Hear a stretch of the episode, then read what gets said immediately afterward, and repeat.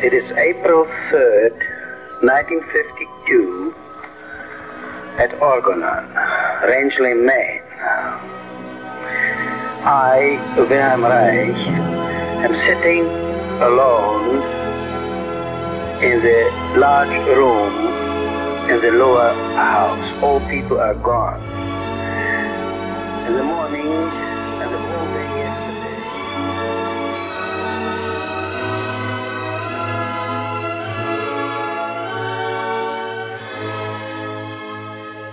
Orgon, Haitianos e Haitianas. Aqui é o Felipe Salgado E aqui é a Ellen Costa. e esse é o Terapia Haitiana. Pro episódio de hoje, a gente convidou três pessoas muito queridas para poderem falar sobre esse processo de formação do terapeuta haitiano, os desafios, as experiências, os percalços. Para saber se a formação de terapeuta haitiano termina, não termina, como é que é essa história toda, escuta a gente aí. Mas antes de começar o programa, a gente tem uns recados para trazer. Primeiro que a gente queria agradecer muito. Em menos de 24 horas a gente já tinha mais de 50 pessoas tendo ouvido e em uma semana esse número chegou a mais de 200. Agradecer muito, principalmente porque foi uma grande surpresa pra gente descobrir que pessoas pelo mundo inteiro estão ouvindo o nosso podcast. Pessoas dos cinco continentes. Além das pessoas no Brasil, no Uruguai, Argentina, Chile, Estados Unidos, Canadá, México, Portugal, Inglaterra, França, Suíça, Alemanha, Singapura, Emirados Árabes, Serra Leoa, Japão, além de alguns outros que a gente nem sabe. Pra gente é muito gratificante saber que as pessoas no mundo inteiro estão ouvindo o podcast, porque uma das funções da gente ter pensado nisso era poder levar essa ideia, as ideias do Reich e a própria questão da terapia haitiana e poder levar isso para mais pessoas. A gente está muito grato também pelos retornos que já algumas pessoas deram, alguns elogios, críticas, sugestões, algumas pessoas entrando em contato com a gente, dizendo que por conta de ter escutado, desmistificou algumas coisas sobre terapia, estão pensando em fazer a terapia, estão conhecendo melhor como é que é essa prática, como é que é a terapia haitiana. Isso deixa a gente muito, muito feliz. E aí também avisar pra galera que tá ouvindo a gente que tem um perfil no Instagram chamado Terapia Haitiana Podcast. Quem quiser segue lá, vocês conseguem mandar mensagem direto pra gente. Quem tiver ideia de sugestão de tema, quem tiver crítica pra fazer, quem tiver elogio, pode mandar por lá que a gente vai lendo, vai tentando organizar isso na medida do possível. E o último recado pra vocês é o seguinte, a gente tá tentando manter uma periodicidade quinzenal, tentar a cada 15 dias botar no ar aí um episódio. Não sei se sempre vai funcionar, porque eu não sei se vocês sabem, mas esse podcast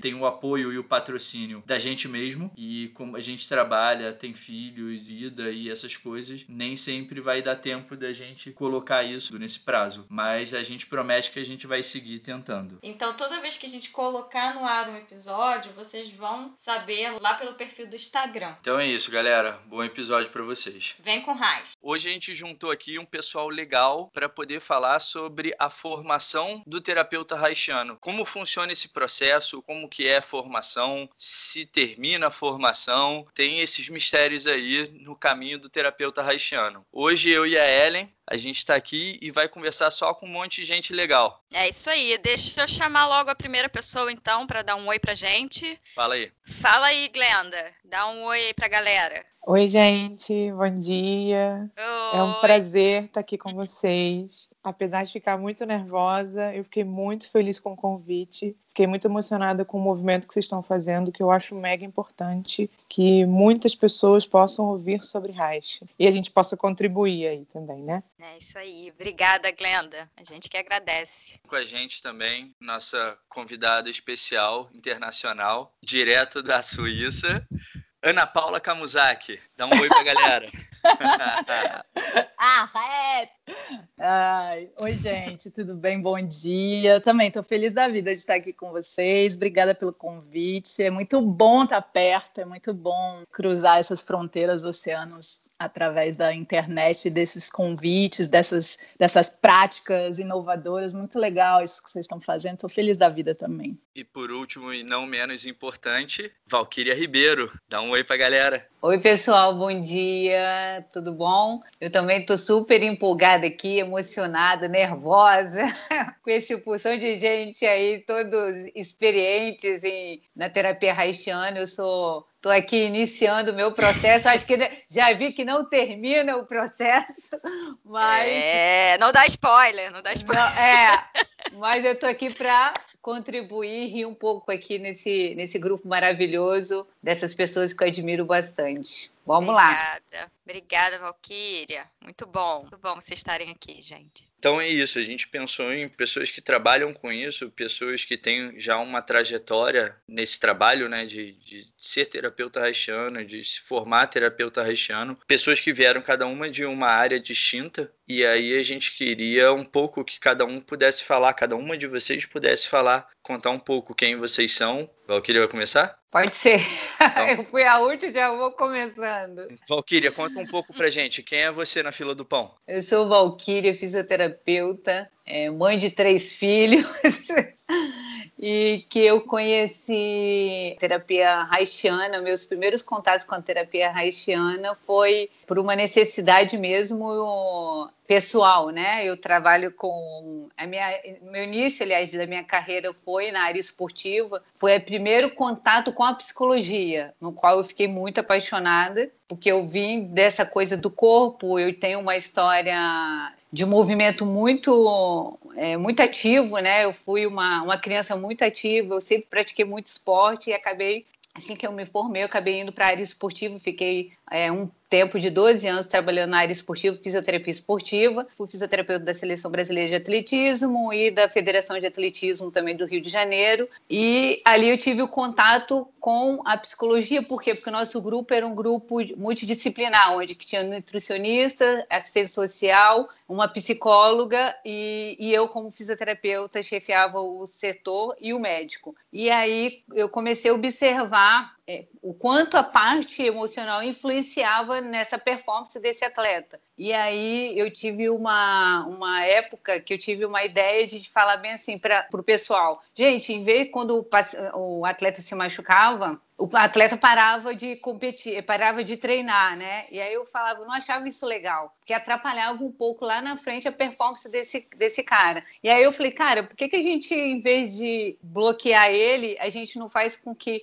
ele faça toda a rotina dele, de dele se arrumar, vestir a sapatilha, vir para o treino, chegar aqui, participar como se ele tivesse realmente treinando, só que ele vai estar tá aqui no nosso departamento, fazendo outro tipo de treinamento. E aí eu colocava depois ele ele dentro de uma salinha, depois que ele fazia todo o tratamento, botava ele dentro de uma sala, colocava uma música e falava: Você tem uma hora aí para você fazer seu treinamento, todo na mente, na cabeça. E aí a gente ficou testando isso. E aí, na hora, a psicóloga, na, na época, que era uma Cara, eu aprendi muito com ela, me apaixonei pela psicologia. Sônia Rissetti, o nome dela. E ela me ensinou muito, me despertou assim, ela, cara, isso é muito bom. Vamos fazer isso com todo mundo. E a gente começou a fazer esse projeto, né? E aí lá na frente a gente, eu observei, a gente não conseguiu escrever esse, esse isso que a gente fez. Foi uma grande, foi uma pena. Eu olho para isso e hoje eu falei, poxa, eu ia ter um puta de um trabalho ali envolvido, né? E aí a gente viu que esses atletas que faziam esse tipo de treinamento que a gente foi proposto, eles tiveram uma perda muito pequena no desempenho deles depois na, na, na competição. Então, eu pude comprovar o quanto que essa parte é, emocional ou de treinamento fazia parte do corpo dele, como que ele poderia estar trabalhando o corpo também mentalmente. Eu falei, gente, isso daqui é muito legal, muito louco isso, como que acontece isso, né? E aí foi onde que, me, que despertou que realmente tinha essa ligação. E aí eu comecei cada vez mais me interessar e aí eu fui tratar, fui acabando ir para dor crônica E aí que o, foi o boom, que dor crônica que eu precisei mergulhar realmente em todos os sintomas emocionais, porque a gente, eu comecei a perceber que toda interferência emocional é, refletia isso no corpo, corporalmente. Eu falei, e agora? Como que eu faço isso? Como que eu, né? E eu às vezes falava isso para alguns amigos psicólogos, encaminhavam, só que eles não entendiam como também isso reverberava no corpo. Então ficava tipo, sabe, uma coisa lá e outra aqui. Ah, continua indo, continuava assim segmentado. Então o cara tratava a parte emocional e eu aqui corporal, mas mesmo assim separado, não era junto. E eu falei, cara, como existe, deve existir alguma coisa que funcione junto. Não é possível, porque, né, essa Não é possível, é... né? Se, se, a prática tá me dizendo isso, o que que acontece que as pessoas não estão vendo isso, né? Não é possível que não tenha, né? Exatamente. Eu falei, será que só eu que percebo isso? Só que não, não era só eu. E aí eu falei, eu só tava em um a minha tribo, eu não estava na mesma tribo, entendeu? Vamos dizer assim. E aí eu comecei a procurar, procurar, procurar. Eu falei, cara, não é aqui que eu vou achar, porque todo mundo que está aqui nesse local é, é, de pesquisa estão no mesmo, vendo da mesma coisa. Eu tenho que ir para um outro caminho. Deixa eu ver. E aí eu fui em contato com mais terapeutas. E aí nessa nessa época eu tive, eu tive um filho, eu tive o Pedro, e aí o Pedro tinha problemas na escola com déficit de atenção, com algumas é, em relacionado a isso. Eu, aí então eu fui mergulhando mais ainda e aí eu fui estudar Gestalt, eu fui estudar, eu fui me, aranhando, sabe, para entender um pouco desse comportamento, porque eu falei não, meu filho não tem, não, não é tipo assim, não é patológico, não via nada patológico, é algo que o que, que é isso? E eu via muita curiosidade nesse campo. E eu trazia sempre para minha experiência, tanto pessoal e também profissional. Eu sempre tentava, fui muito de aplicar tudo que eu via que acontecia comigo. Eu também olhava para o meu paciente, falei, deixa eu ver como que é também aqui na, na, minha vida do profissional, ver como que acontece. E assim eu comecei a estudar, e aí um, um belo dia, aí eu saí né, da parte esportiva, fiquei muito focada na parte crônica, só que meu jeito de trabalhar na parte crônica, de dor crônica, era muito diferente. Então as pessoas me perguntavam: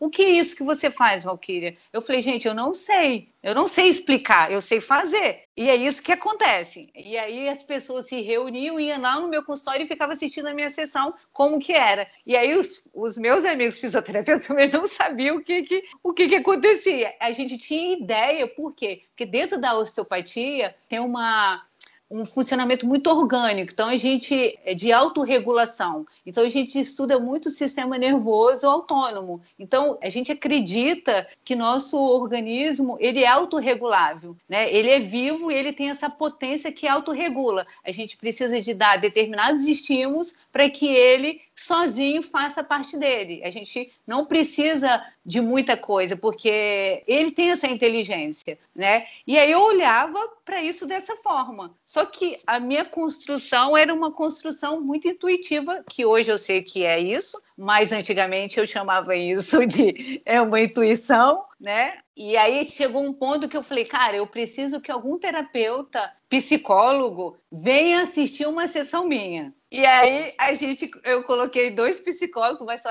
que eles eram de outras áreas. E aí eu coloquei, eu fui atender um, um paciente, pedi permissão e eles ficaram olhando e anotando. Dessa, dessa sessão de uma hora saíram cinco folhas de cada um de anotação. Eu falei, vem cá, e aí o que? Aí eu falei, o que, que, que eu faço afinal? Eu sei o que, que eu estou fazendo é, manualmente aqui, mas é, emocionalmente, o que, que é isso? Vocês, né, queria um entendimento. E aí cada um trouxe uma visão. E aí dentro dessa visão, um falou bem assim, olha, na verdade, eu acho que isso se aproxima muito de um que um cara aí estudou é, e vem falando. Aí eu falei, mas quem é esse cara? É Freud? Aí ele, ela, não, isso é mais uma linha Reichiana. Eu acho que você tem que estudar Reich. Eu falei, mas quem é Reich? Eu nunca ouvi falar nesse Reich. É Reiki? o, esse Reich é o reiki, do tal do reiki, porque eu trabalho com as mãos, né? Porque eu trabalho com as mãos. E reiki é algo que coloca as mãos? Aí eu falei, é isso? Aí a pessoa, não, mas mesmo assim eu fui estudar o que, que era o reiki, né? Para entender. Vai, vai que é isso, né? Aí fui, fiz imersão, estudei reiki, fiz mestrado em reiki. Eu falei, não, não é isso que eu faço. Fui que, bom, que bom que do Reich você foi pro reiki, porque tem gente que pergunta o que, que é isso? É rachixe? É.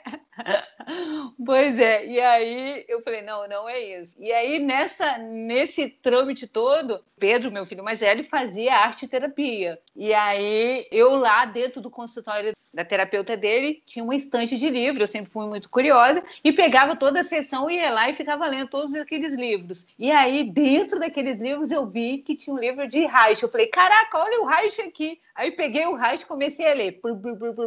Ia lendo uma, uma hora de leitura de Reich. E aquilo foi me, me dando uma vontade ainda mais de, de saber sobre o que ele falava, porque era muito próximo do que eu o que eu pensava também. Eu falei, existe alguém que pense como eu também. Peraí. Aí eu, com o livro na mão, ela saiu de dentro da sala com o Pedro. Eu falei, aonde eu faço? Peguei o livro assim, aonde que eu faço um curso com esse homem aqui? Com esse homem.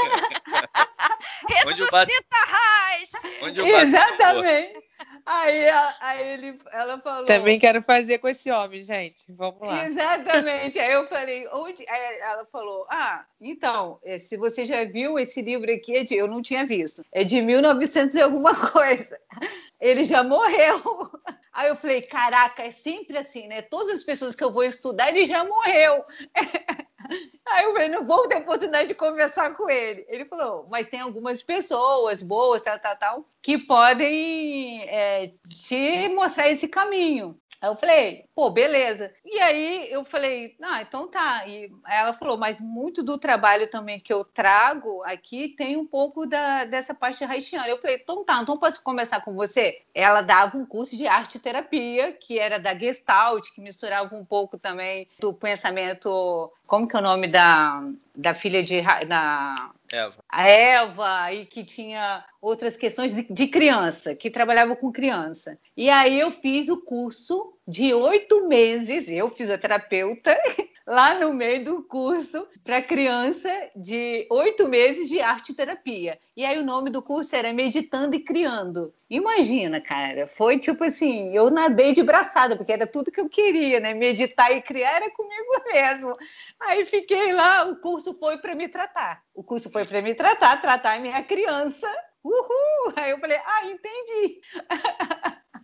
Aí começou meu, meu, meu, minha terapia. Ali começou minha terapia. E aí eu falei, cara, então eu preciso começar por mim. Antes de, de querer entender toda essa coisa toda que eu faço, rasta, tá, tá, tá, peraí, algo antes disso. E aí começou a terapia comigo. E aí ela falou, aí eu fiz todo um processo terapêutico dentro da, dessa linha. E aí ela falou, então tá, então agora eu vou te dar o nome de duas pessoas no qual eu confio muito aqui no Rio de Janeiro para poder trazer esse conteúdo para você e você continuar o seu caminho. E aí foram me deram o nome do Fernando e da Simone, né, lá do Canve, e é onde que eu investi na, na, minha formação. E aí, eu, antes disso, eu já começava a ler toda essa, todo esse pensamento, né, e aplicar dentro da clínica de dor no, no, na minha vida profissional. Por quê? A clínica de dor de um fisioterapeuta é baseado no modelo biopsicossocial entre parênteses, né? Entre parênteses, que vem da neurociência e vem muito da TCC.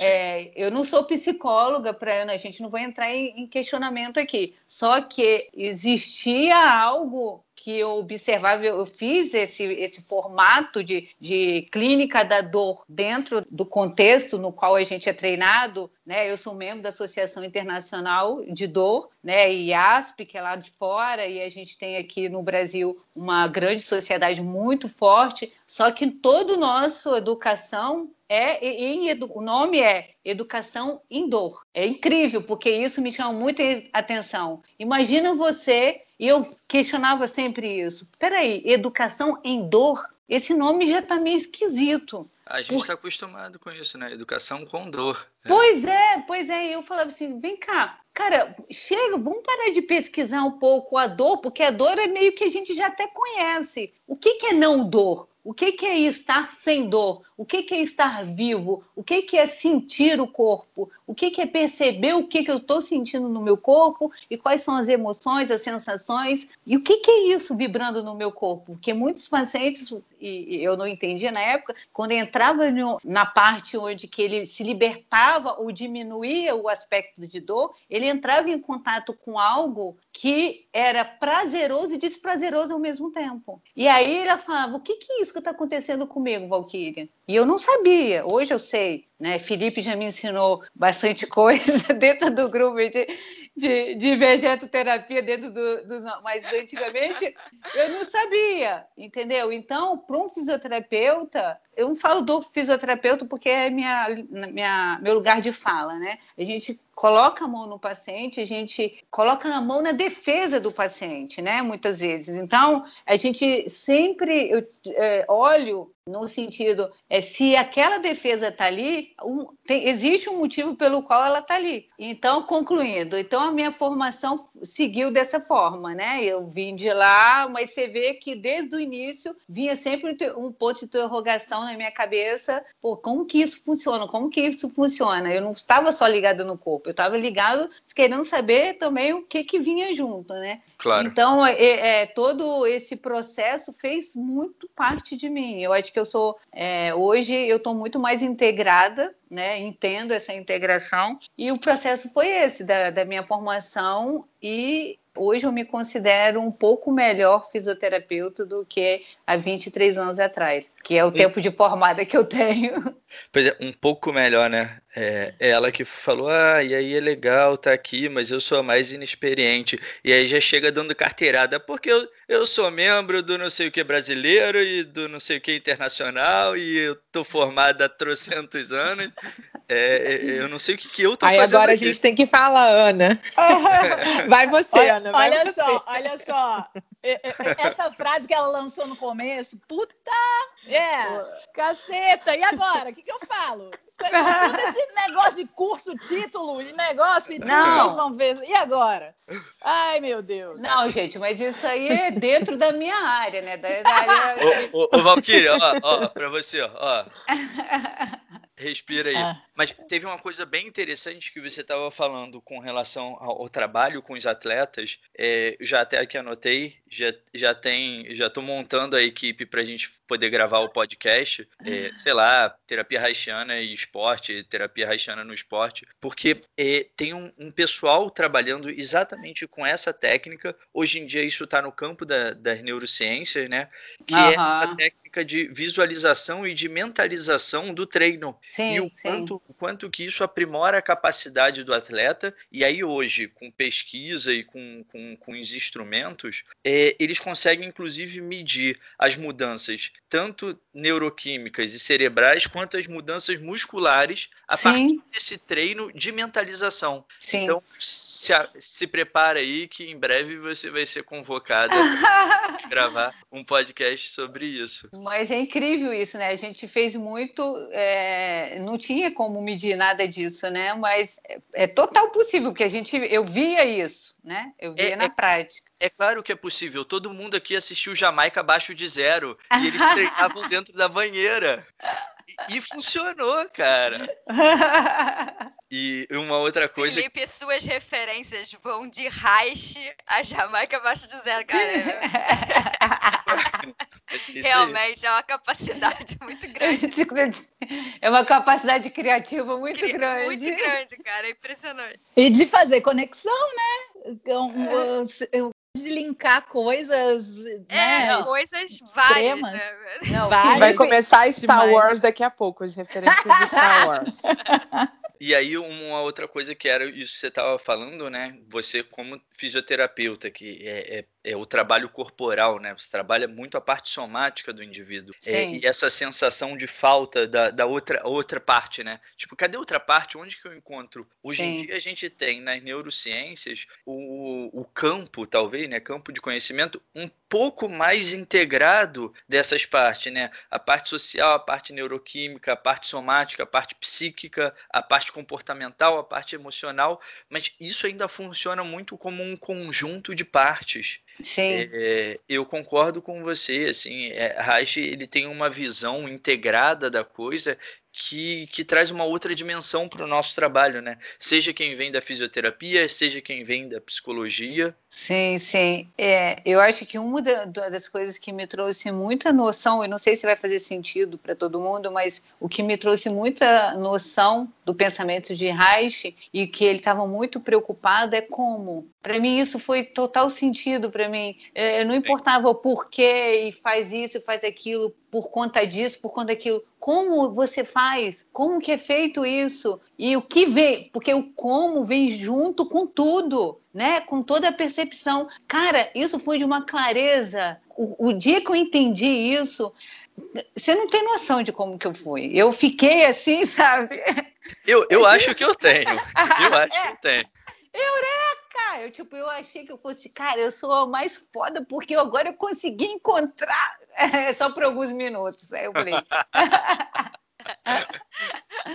tem, tem uma coisa que eu também queria comentar do que a Valkyria falou, que eu achei muito é, interessante quando você falou da. Acho que você estava falando da osteopatia, e aí você uhum. falou da questão da autorregulação. Eu não sei se você já está usando o que você já sabe do Reich, ou se isso é usado também dentro da osteopatia, se essa questão de que o organismo ele tem uma autorregulação, se isso já é uma ideia, né? Já, já é uma ideia de Still. Still é bem antes de, de Reich. É uma questão já da própria terapia manual e da, da osteopatia tem esse pensamento, assim, de autorregulação regulação. Ah, muito interessante, né? Porque é como se fosse isso mesmo, né? É você relatando essa sensação que eu tenho, né? Você tava num. Você tinha lá uma pergunta desde o início, aí você foi tentando buscar, buscar, buscar, aí você foi trilhando caminhos que se aproximavam disso, mas que não, não, não chegava, e aí você encontrou o Reich, que justamente, né, a vida dele, né, de estudo e tudo, foi dedicada a estudar várias áreas para poder entender o que, que é a vida, né? Sim, sim, muito, muito legal. Isso. Muito legal. Ela foi falando, e aí isso me veio à cabeça. O percurso dela de busca se assemelha muito ao que o Reich foi fazendo, né, enquanto processo de entender o que ele estava vendo. Ele via algo e o povo falava alguma coisa completamente cindida, partida, e aí ele falou: não, tem alguma coisa aqui. E aí ele foi seguindo nessa intuição, né? E olha o que ele construiu, né? Olha o que a gente é. sabe hoje. Ontem eu estava vendo uma entrevista do Eugênio, que foi um dos caras que fundou o CIO, né? Com o Felipe e a, e a Denise. E ele foi contando também desse percurso dele, que é, é uma entrevista interessante, que ele vai falando todos os caras pica lá que a gente já, já leu, as mulheres maravilhosas, e ele trabalhou e fez terapia com todo mundo. E aí ele vai contando esse percurso dele, que também se assemelha numa busca. Não, aqui não é. Não, mas aí tá faltando uma parte. E aí ele foi buscando, ele foi, viajou muito, estudou com pessoas muito interessantes, até ele entender isso nele, e isso faz sentido. Então foi muito bacana também ouvir o nosso tio-avô, né, vamos dizer assim, lá na linhagem haitiana, também nesse percurso, né? Se assemelha à nossa busca. A gente se conecta com esses caras sinistrões, assim. E eu ouvi você falando, foi bem interessante, querido. É, é, mas é, foi, é mais ou menos isso. Eu já me enfiei em várias coisas, em várias furadas também, entendeu? Eu já fui conversar com gente em vários lugares, porque essa pergunta é muito. Eu acho que é o caminho, né, do que a gente percorre para quando a gente acredita em algo e, e, vai atrás, eu acho que foi isso. Eu ia atrás dos caras. Hoje a gente tem e-mail, né? Aí eu mando e-mail. Aí vou, eu fico esperando ver se o cara me responde.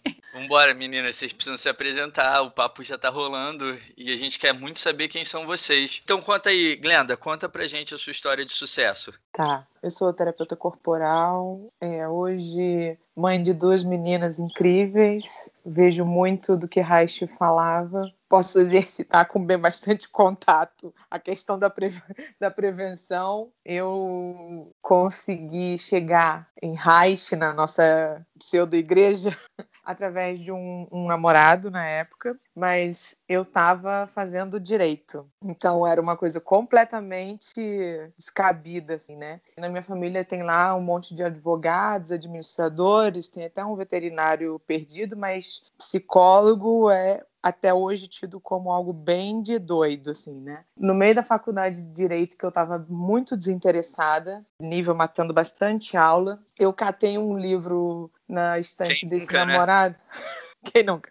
Peguei um livro do Jung na estante desse namorado na época. E aí comecei a ler sobre inconsciente coletivo, ânimos, anima e não sei o quê. E comecei a falar, cara, esse negócio é muito interessante. Comecei a me conectar com aquilo e comecei a ler a história do Jung, que eu- o livro que eu peguei era a biografia dele. E aí ele, a, a gente estudou junto na escola. Ele foi fazer psicologia e eu direito. Então os dois estavam começando os seus processos de faculdade, assim. E aí eu comecei a perguntar, que eu sou uma perguntadeira, e ele começou a responder, e muito próximo a isso, ele começou a fazer terapia haitiana. E aí ele foi me contando como era a terapia, e eu fui assim, cara, isso é muito brilhante, assim, né? Porque tudo que eu sinto e penso realmente, que nem a Valkyrie estava contando, tá conectado no que esse cara tá falando. E aí comecei a pegar os outros livros que tinham na estante, que eram os livros de Reich. Aí o primeiro que eu peguei foi o Labirinto Humano e comecei a me ver em todas as estruturas de caráter, como todo mundo que começa a estudar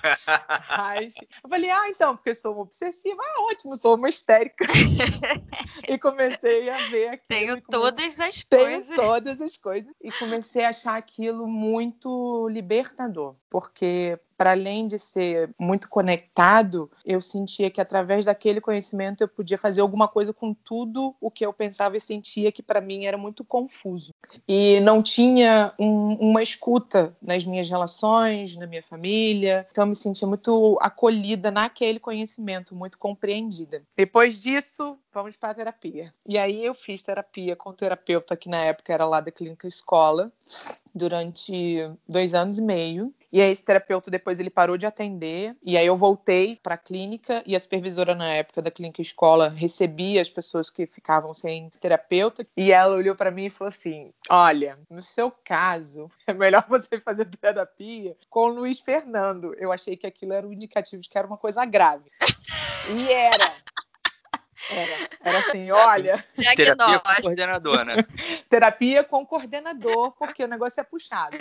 E, e aí, com seis meses de terapia, eu ia iniciar uma turma nova. E aí, quando eu sentei no primeiro dia de aula, assim, aquilo foi um encontro, assim, foi muito, muito bacana, muito emocionante. Me senti mesmo pertencendo a um espaço, pertencendo a um grupo, pertencendo a uma possibilidade de transformação, que é o que Reich trouxe para minha vida, assim. Ela hoje, ela é completamente diferente, eu não conseguiria imaginar. Pera, É. pera. É, mas Ah. você ainda estava na faculdade de Direito nisso aí? Então, eu ainda estava na faculdade de Direito.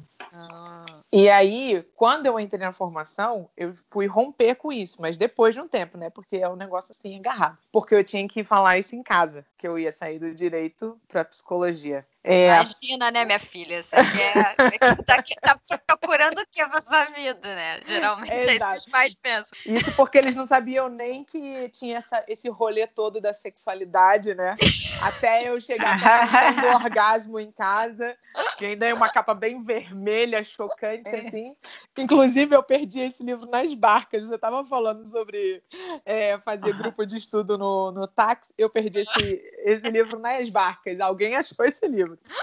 Enfim. Então foi mais ou menos assim que eu cheguei na terapia haitiana. Mas aí, Glenda, você começou então a, a fazer a formação em terapia haitiana, ainda na faculdade de Direito, e durante esse processo da formação que você saiu do Direito Isso. e foi fazer psicologia. Isso. É um movimento e tanto, né? Porque não. gente- Sim, e, e é um movimento e tanto também porque todo, toda a estrutura da minha vida, inclusive profissional, ela era bem institucional, assim, né? Eu trabalhava numa empresa pública, não como concursada, né? Como terceirizada. Era aquela coisa bem instituição, fria, seca, todos os aspectos destrutivos e tal. E aí, e aí eu vivia isso no meu dia a dia, graças a Deus, isso sustentou até a minha formação formação. E aí, nos finais de semana, a gente tinha lá aquela imersão que é a formação haitiana. Eu ainda dormia lá na formação porque eu vinha do Rio, então eu ficava sábado e domingo direto dentro da instituição lá. Então era realmente dois mundos assim, né? Eu não queria que acabasse nunca o final de semana e quando chegava segunda-feira era um processo muito difícil. Então a vida que eu tenho hoje, ela é muito mais integrada também nesses aspectos, né? Hoje eu vivo de terapia haitiana, eu respiro isso. Ontem eu fiquei até três horas da manhã alugando meu marido falando sobre tudo, toda essa história do Reich, esse rolê, principalmente de laboratório, a parte científica, da nossa formação de ergonomia, né? Então, isso está muito presente hoje, mas de uma maneira que eu entendo com muito contato, né? Beleza? Então, vamos embora. Na Paula Kamozaki, conta um pouco pra gente quem é você, como que foi esse processo. Hum, tá bem.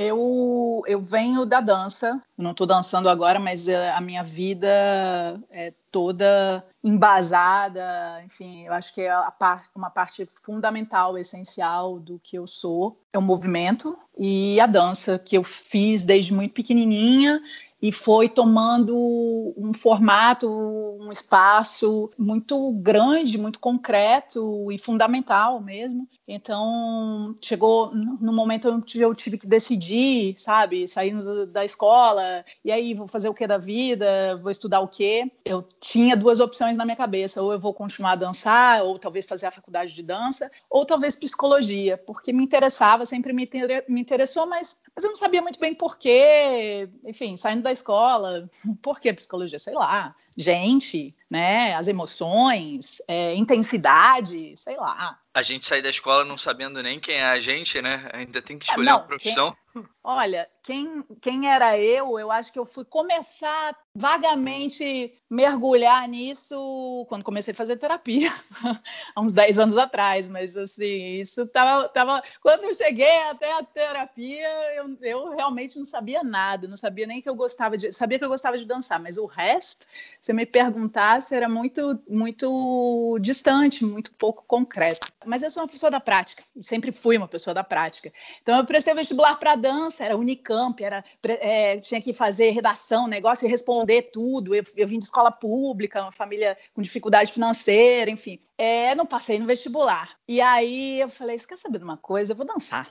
E fui dançar. Então eu dancei na minha cidade, na, na minha cidade não que eu não nasci lá, mas onde eu cresci, minha família ainda está lá, no interior de São Paulo, até onde deu. E fui dando aula e fui e, e, me profissionalizando, participei de grupos profissionais da cidade, até que começou a teto baixo. E aí, não dá para fazer mais nada aqui, para onde que eu vou? E tinha a opção de ir para São Paulo para o Rio, porque eu estava namorando namorando é, uma pessoa que né, estava morando no Rio. E aí falei, bom, vou para o Rio. Tinha a faculdade de dança da Angel Viana no Rio, que foi professora da minha professora. Falei, bom, é um jeito, né? Sei lá, é um começo. Então o Rio foi assim, ah, então tá, vou para lá.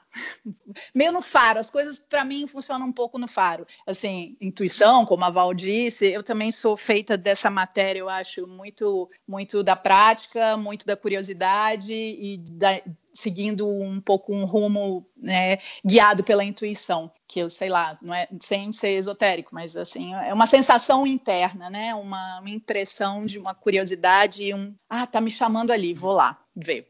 Então cheguei no Rio, é, comecei, não tinha dinheiro, eu tinha pouca grana. Como é que eu faço para conhecer o máximo de gente com essa pouca grana que eu tenho e também começar a trabalhar? Comecei a trabalhar no restaurante e comecei a faculdade. É, fiz um ano de Angel, entrei em contato com um monte de gente da dança. E aí trabalhei com um dos coreógrafos que eu amo, mas também não rolou. tinha saído de casa, chegado no, do interior de São Paulo para uma cidade gigante, visto um monte de coisa diferente. Eu parecia um bicho assustado, morrendo de medo na cidade grande, que não sabia, sei lá, não sabia nem por onde ir. E aí não rolou esse trabalho mas logo alguns meses depois apareceu uma, uma audição para uma companhia de dança contemporânea, que é onde eu trabalhei durante oito anos e que, enfim, formou grande parte do que eu sou em experiência, em, em potência de sensação em potência de experiência no corpo. Né? É, é a companhia da Lia Rodrigues, é, é uma companhia de dança contemporânea,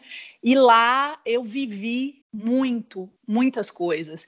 É, pessoalmente, que foram muito transformadoras, eu entrei em contato com lugares em mim e lugares no outro. É, a gente vivia junto, né? Trabalhando oito horas por dia, viajando, fazendo turnês. Então eu tive com essas pessoas mais tempo do que com a minha família, com outras pessoas. Então, essa eu, eu sou uma pessoa que gosto muito de funcionar junto, funcionar em grupo, então isso foi fundamental para poder aprofundar, né, para poder criar um trabalho artístico nesse nível. É, é, é, preciso mergulhar, né? É preciso se abrir, é preciso poder vasculhar lugares estranhos, é, é, preciso, é preciso ficar feio, é preciso não ter vergonha, é preciso se desnudar, né? Literalmente, ali trabalha com muita nudez. Então foi assim, eu fui cair num lugar que era assim, ah, mas você vai trabalhar com ela? É pelado, sabia? E tudo. Depois eu fui cair na terapia haitiana, que, ah, mas você faz terapia haitiana? Uau! É, é, Ana Paula, você tava procurando. Eu tava querendo é ficar pelado. Não.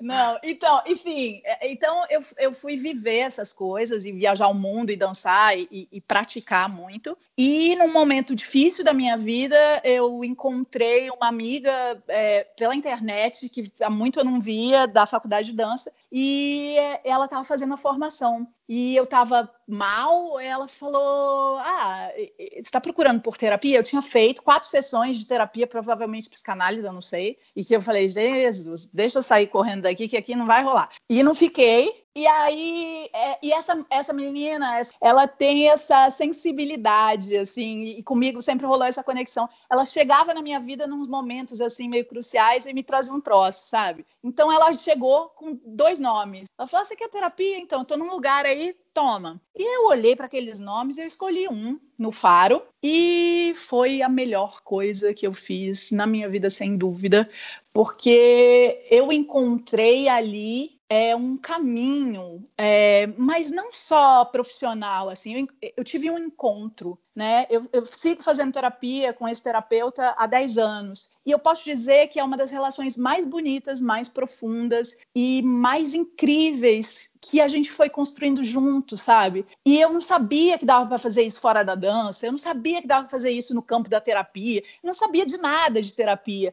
Então, assim, é, é, foi, foi um marco, né? E com a terapia, com o processo terapêutico, eu fui investigando, né? A gente foi junto essa, esse jeito que eu sempre quis cuidar, eu sempre cuidei das pessoas, cuidar da família, cuidar dos namorados, cuidar, enfim, né? Como é que dava para fazer isso de um jeito menos nocivo para mim mesmo e para os outros? Para onde que eu vou com isso e tal?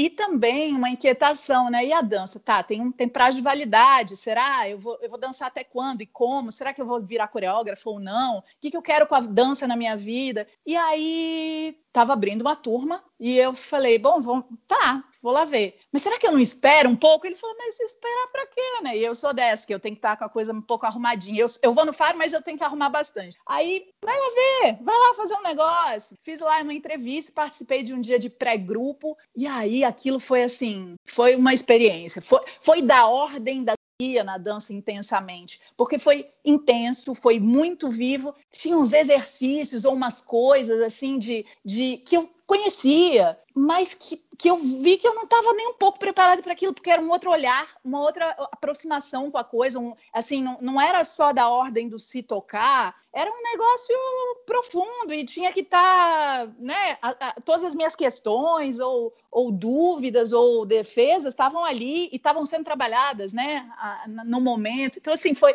foi muito impactante esse primeiro encontro. É, eu falei, eu não posso ficar longe disso, eu tenho que estar tá aqui nesse lugar, porque as, as, pessoas são interessantes, porque eu quero aprender esse negócio do que eles estão falando, porque eu quero, eu quero me aproximar mais disso. E aí, enfim, comecei, ao mesmo tempo que eu fui dançando, né? Segui na companhia e fui fazendo a formação assim, um pouco faltando, um pouco viajando, um pouco voltando, mas aí deu para entender que a qualidade do contato, a intensidade do contato, ela é mais importante do que a frequência. Você pode estar ali e não estar, tá, né? Então eu, eu, desejava muito aquilo e, e toda vez que eu estava ali, eu estava ali mesmo, a 100%. Então eu fui fazendo isso aos poucos, né? E fui construindo essa transição para mim. E, na verdade, não só uma transição, mas um link entre o movimento e a terapia, né? As minhas aulas nunca mais foram as mesmas, né? Quando eu deixei de dançar e saí da companhia só para dar aula e fazer uma realmente uma transição aí de carreira, é, porque já não dava mais para ficar viajando tanto e eu tive que fazer uma escolha, enfim, que veio com o meu casamento também, enfim, coisas da vida, né? Escolhas da vida. É, é, eu fui vendo que dava para ir construindo algo entre o movimento, entre a dança e a terapia sei lá, e que estava se fazendo naturalmente. Eu não estava arrumando isso, eu não estava. De repente eu começava a dar aula e, e sei lá, aconteceu algum negócio lá, e, e, e, uma começava a chorar, e outra começava a babar, e outra começava sei lá o quê. Eu falei, gente, não, não tinha isso antes, o que aconteceu, né? O que está acontecendo aqui? E fui é, chegando aí. E agora, enfim, estou um pouco numa pausa de outra transição de vida, né? Mudei de país, casei, tive filho e tô aqui tentando encontrar onde eu tô no novo contexto, depois de muitas mudanças de lugares, é, como é que eu vou fazer isso, né? Assim, como é que eu vou continuar a fazer isso? Porque uma parte de mim ficou muito triste de ter vindo embora, porque é como me distanciar dessa família, desse, desse, desse núcleo de nutrição, de, de, de tudo, né? Mas a gente continua conectado e, e o desejo continua grande de, de seguir aprendendo, né? Eu acho que é isso, para falar de formação, não, não acaba nunca. É, tem um monte de coisa para aprender, tem mil formações aqui, tem, tem um monte de conexões possíveis, né? E links possíveis. Então é meio isso, assim. Muito legal as, as coisas que você falou e é interessante que você não a, a sua experiência, né, não é de algo que é, como a Glenda estava falando, né, de um lugar frio, das relações que a gente vê que são relações mais destrutivas ou mais distantes. Quando você descreve o seu processo, você descreve processo crescente de experiências mais intensas. E a própria companhia foi intensa, e, e a questão de, de, você poder olhar para você e se despir, e às vezes se despir literalmente.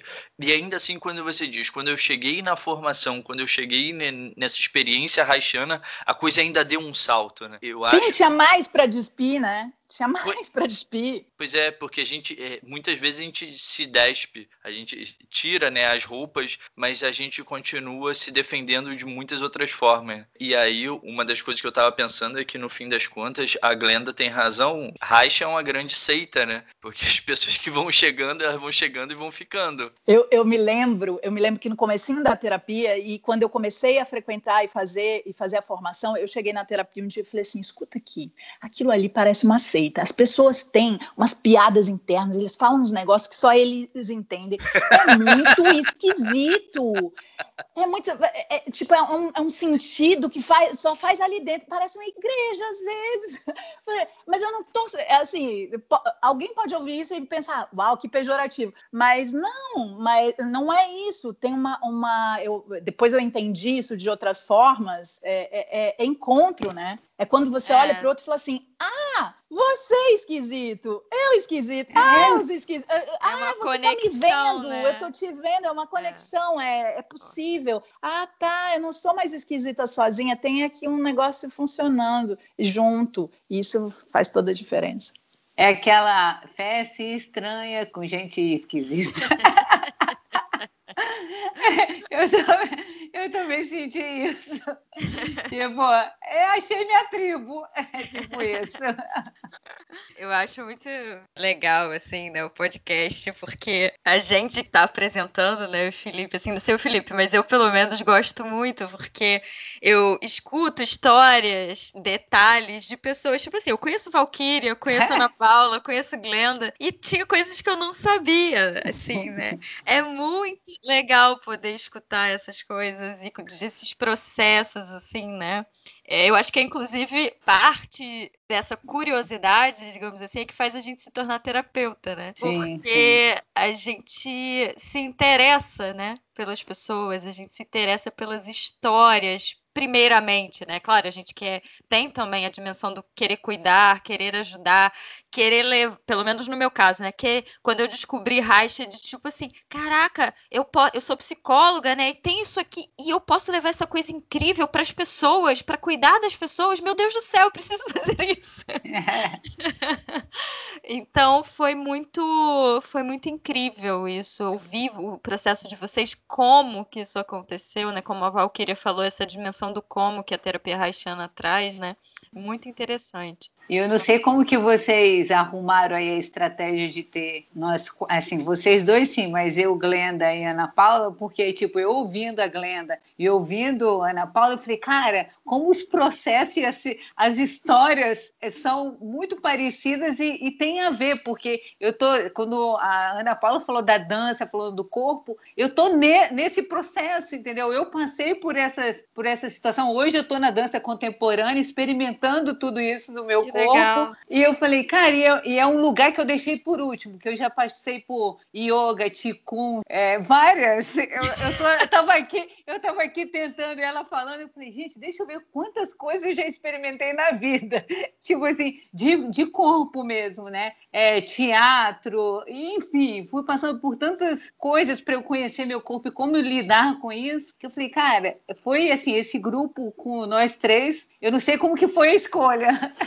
Foi a curiosidade. É, eu, eu, eu acho muito legal você está falando, porque a curiosidade não é só aqui, né, na cabeça, eu vou estudar esse assunto, outro assunto, esse livro. O corpo é curioso também. É. Experimentar coisas, diferentes experiências, dá outras é, possibilidades para o corpo se mover, né? O corpo, sim, se a sim. gente deixar, ele pode estar tá muito curioso e pode gostar muito de se mover de jeitos diferentes, né? Então. É, eu não sei, não sei como você vocês veem isso, mas ontem eu estava dando uma oficina de corpo como protagonista, né? O nosso corpo como protagonista. E aí ontem eu falei uma frase que eu falei, gente, que eu encontro muitas pessoas que têm muita dificuldade de meditar, né? De manter em acalmia, em silêncio. E aí, às vezes, essas pessoas eu começo a comunicação pelo corpo do que pela mente, porque é muito difícil pela mente. Então vamos pelo corpo. E eu falei, gente, o corpo é nossa manifestação aqui na Terra. É por, é por este corpo que eu me comunico com o restante, né? Então faz total sentido entender um pouco desse corpo e como eu vou para o mundo com esse corpo, né? E aí eu tomei conta disso e, e as pessoas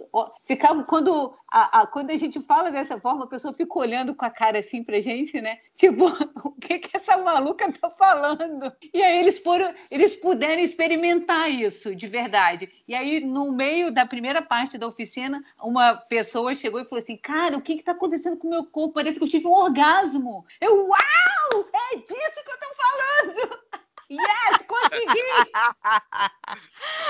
Cara, foi a melhor parte pra mim, entendeu? Sensacional, sensacional. Eu tô ouvindo vocês falarem, eu compartilho da, da sensação da Ellen, né? Eu conheço vocês, conheço vocês há alguns anos, algumas há muitos anos. E ouvir a história de vocês tem, tem sempre elementos novos e, e é legal, é gostoso. A, a, mim é muito caro e eu me sinto mais próximo. É, agora, é interessante como todas vocês descrevendo, eu e a Ellen também, a gente já falou um pouco disso no outro, no outro episódio, mas como que esse processo de chegar à terapia haitiana, no nosso caso, né, de chegar pra, a querer trabalhar com isso, vem muito por uma experiência, por uma sensação. É, é, isso do encontro, né? A gente brinca que é seita, porque tem cara de seita, as pessoas se vestem igual seita e falam igual. a gente só não, não revela onde é o nosso endereço. É, porque senão eles vão ver que a casa também é igual seita, brincando.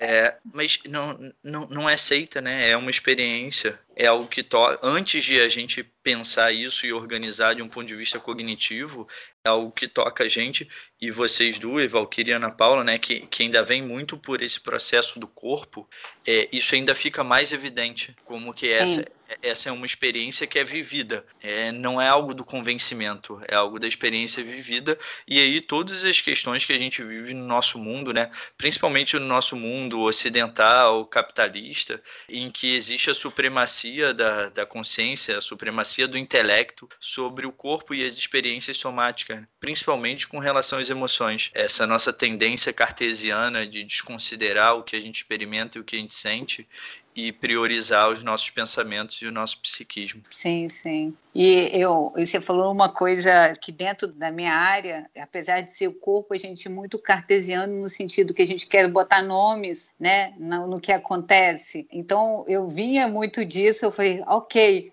como que é o nome disso? Como que é o nome disso? Eu acho que o Felipe na, na várias aulas, né, ele falava, Valquíria, sente primeiro. Eu já senti, Felipe, eu só quero agora traduzir tecla SAP. Eu me deparei, passei por uma situação, um, um conflito na, o ano passado, justamente por isso, porque exigiam de mim da, a outra parte da acadêmica minha, dos próprios fisioterapeutas, é, exigiam, entre aspas, lógico. Eu estava ainda muito conhecendo o processo é, fisiológico, né, nomeando as coisas, e aí as pessoas, tá, qual é o nome então que você, da, da técnica que você usa? O que, que, é isso que você faz? Então, eu vivi eu muito. Eu o dragão. é, é o cerco. É, quase. Então, é muito disso. Eu acho que eles ficam com o pé atrás de experimentar, apesar de, Felipe, é uma experiência individual, lógica minha de corpo, mas não é uma, uma característica é, geral, vamos dizer assim, da área médica ou da fisioterapia, trabalhar o corpo. Né? A gente trabalha, é, na verdade, vem de uma característica de olhar para o corpo do outro. Eu percebo isso na minha área. Eu, como fisioterapeuta, ou as pessoas no qual eu, meus próprios alunos, né, meus estagiários, olha para o corpo do cara. Ele não entende o corpo do cara, da, da, do paciente. Ele não entende o seu próprio corpo, né? Então, a, a, grande deixa ali, eu falei assim, por que, que você não experimenta isso no seu corpo? Por que, que você não percebe o que está acontecendo com o seu corpo? Aí a dança e todas as outras locais no qual eu experimentei me trouxe esse know-how. Mas eu acho que existe esse gap, que olhar para o outro, mas de uma forma de ainda julgamento, né? Enquanto que é, é o olhar, mas tirar o julgamento, olhar e perceber como que ele está indo e não olhando, olha, aquele, aquele pé tá torto. O melhor maratonista, o cara é campeão, ele tem pé chato. Por que, que eu tenho que corrigir um pé chato? Existe uma história ali. Então, esse olhar da história e como ele se estruturou e como ele vai. Se eu coloco e corrijo um joelho valgo, uma coluna torta ou um pé assim assado, porque na teoria e na biomecânica diz que o corpo tem que ser dessa forma, eu tiro uma história e uma estrutura que vem junto com esse corpo, sabe? Peraí, como que ele chegou a ser o campeão mundial na, nessa maratona? Então é esse olhar que às vezes eu fico buscando e sempre busquei e fico questionando e cutucando os meus eh, as pessoas que me acompanham, que acreditam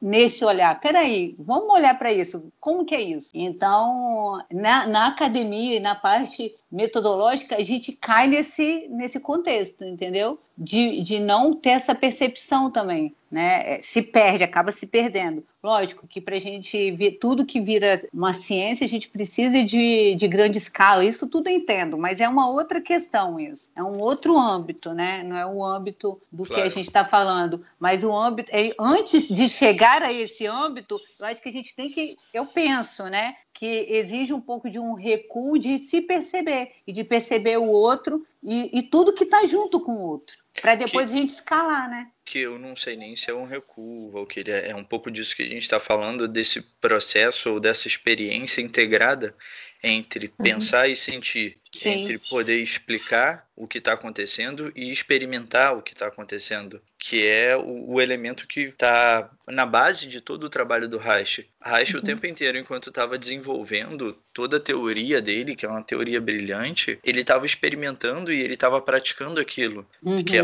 por isso a gente chama um conhecimento que não é frio, né? não é vazio. Provavelmente por isso que toca tanto a gente. A Glenda teve experiência de pegar livro e ler, você teve experiência de pegar livro e ler, e, e ler o trabalho do Reich é algo que, que toca a gente num outro nível, né? sim, ainda sim. que seja um trabalho intelectual. Vocês estão lindas. Eu estava aqui pensando enquanto vocês estavam falando, poder trazer a experiência pessoal de vocês da formação, de como foi esse processo pessoal de formação, é o que traz essa dimensão de a gente não falar só teoricamente sobre como é a formação do terapeuta, né? É, uhum. de vocês que vocês estão se expondo para o mundo inteiro, literalmente, é, porque isso tudo vai ficar aí. Mas eu tô achando muito legal. O que eu ia falar é, você tá falando essa coisa de se expor, desde que você tem contato com a terapia haitiana, o convite é que você faça isso, né? Uhum. O Fernando, uma, uma, vez na terapia, falou assim, é, a gente tinha que praticar um pouco é, ser desimportante. Isso é muito marcante, porque o convite para se tornar um terapeuta haitiano não é um convite de saber mais que o paciente, é um convite de, então, vamos, vamos vamos juntos. Eu não tenho a mínima ideia para onde você está indo, vou com você num lugar em que eu sou um ser humano, então eu me exponho, é, eu me coloco, é, eu me expresso, o outro vê em mim o meu assombro, a minha surpresa, a, as meus trejeitos, as minhas caretas. Às vezes eu faço umas coisas na terapia e o paciente foi tão esquisito assim, eu, aham, porque aí tem uma pessoa, né? Então essa coisa do se expor é brilhante também, né? Você vai num processo de ser só um ser humano, né, enquanto terapeuta. Eu acho Sim. isso maravilhoso. Eu acho, inclusive, que esse processo de quarentena também foi bem bacana e agregou muito nisso, porque hoje somos terapeutas de casa, né? somos terapeutas que o filho está batendo na porta, somos terapeutas que inevitavelmente o marido tem que entrar no quarto para pegar um negócio que esqueceu de pegar, não sei o quê. E o meu gato, meu gato passa em frente à tela. Isso. Então, aí isso torna a gente cada vez mais humano para o outro, né? Eu, eu, eu, nunca fiz outra, outra, outra abordagem, né, de psicanálise ou coisa parecida com isso, mas isso também me diz muito desse encontro com o Reich, assim, de eu poder ser só a Glenda, né? Então, eu acho que inclusive topar o podcast hoje foi falar, ah, então vamos lá, né? Estamos nesse processo já há um bom tempo, vamos em outros, em outros aspectos exercitar isso também, né? Exercitar, expor a minha história, exercitar ouvir a história de, uma, de pessoas que eu admiro, né? Então, está sendo bem legal também nisso. O, o que mais? A Glenda colocou um ponto aí maneiro, que é, que é a questão da exposição. Mas o que, que vocês acham que, que é importante, assim, na formação de um terapeuta? O que, que vocês consideram que é, assim, a base para a formação de um, de um terapeuta haitiano, né?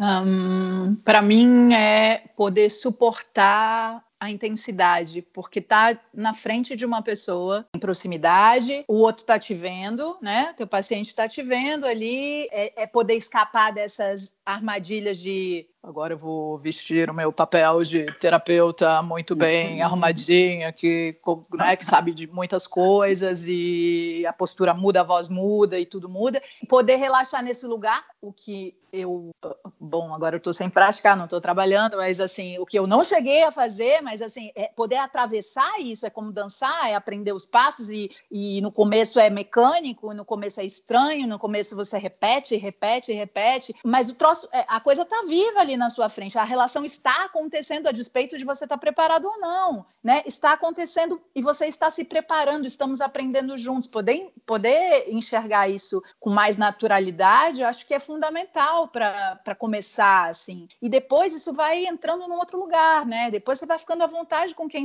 quem você é e você vai perdendo o medo de se expor ou não ligando tanto se o outro está vendo que você fez uma careta ou que você pensa isso ou aquilo, porque vai, a, relação vai se construindo e você também, como terapeuta, vai poder, vai confiando nessa relação. Porque não é só o paciente que precisa confiar na relação. A gente, pode, a gente precisa confiar também, né? De que isso está sendo feito, de que, de que a gente pode ir junto, sim, né? Eu, eu acho que, que para mim, o mais, mais bonito dessa, dessa técnica, dessa, enfim, de Reich e de, de todo esse, esse mundo, poder estar tá junto de verdade, com intensidade. E isso não é fácil e não é para qualquer um, mas é uma delícia quando acontece. É, e, e, a gente precisa cercar muito dragão, a gente precisa enfrentar muito dragão para poder chegar aí. Isso é comigo mesmo. Não é evidente. Porque não, não é, é tão. Evidente, não é evidente. Não é tipo, ah, tá bom, vou aprender esse negócio aqui, vou aplicar, vai dar certo, e eu tô distante, não é tudo bem. Não tô implicado nisso, né? A intensidade acontece na relação, né? E, mas ela tem que começar por a gente mesmo, né? Nos nossos processos, né, Ana Paula? A gente, uhum. na nossa vida, é, como pessoa, né? E, claro, na profissão de terapeuta, poder se disponibilizar, né? Poder estar tá aberto a essa intensidade, né? Poder experimentar essa intensidade. Né? Inclusive, eu acho para rever, sabe? Inclusive quando o paciente te olha de um jeito e fala um troço, você fala assim, putz, aí, me pegou no pulo aqui porque eu estou pensando isso ou aquilo, ou eu estou desconfortável nessa situação. Como é isso para mim? Vou lá na minha supervisão trabalhar essa bagaça, porque porque tem alguma coisa que não vai aqui, né? Assim, o terapeuta ele não está fora, né? A gente enquanto terapeuta não está fora, a gente está o tempo todo lidando também com os nossos assombros, as nossas limitações.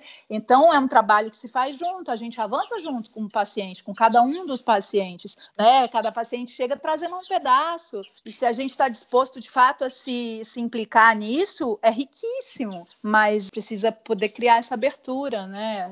A gente precisa desejar isso profundamente, porque senão fica muito complicado. Você falou uma coisa, Ellen, essa situação de saber como, como é isso, a nossa sustentação. Você falou de sustentação, super concordo, Ana. E aí depois a Ellen trouxe esse gancho de começar isso por nós, né? Primeiro, para depois ver como que a gente vai conseguir sustentar, porque a gente, se a gente não saber como que é para a gente, a gente não, não chega nessa sustentação. E aí me trouxe uma lembrança aqui que todos esses, esses caminhos que eu ia experimentando era muito louco, né? Porque é aquela coisa assim, deixa eu experimentar isso para ver o que que o paciente sente. Olha, não é que eu sinto. O que, que o paciente sente quando ele coloca isso? Cara, era bizarro isso. Tipo, eu me colocava nas situações, mas eu não tinha aquela pergunta. E como eu me sinto? Não, eu falava assim: olha, eu estou fazendo isso para eu ver, para eu aprender, para eu fazer para o paciente, assim, para eu saber como o paciente, cara. Pura defesa, né, Valquíria? Pura defesa.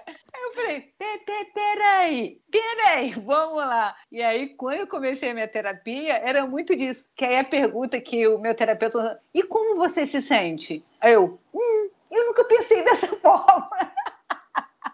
A gente não aprende a pensar assim, né? A gente não aprende a se implicar nos processos. Exatamente. Então, tipo assim, ok, cara, tá vendo quantas coisas que eu passei, mas eu pensei num, pensando no outro e não pensando e não sentindo em mim. Cê, cê, existe uma diferença. E aí eu falei, epa, epa, epa, vamos começar de novo. Aí eu comecei fazendo, e aí agora com esse olhar, peraí, deixa eu ver como que eu me sinto, como que eu suporto, como que eu não suporto. E muda totalmente. Muda. Totalmente.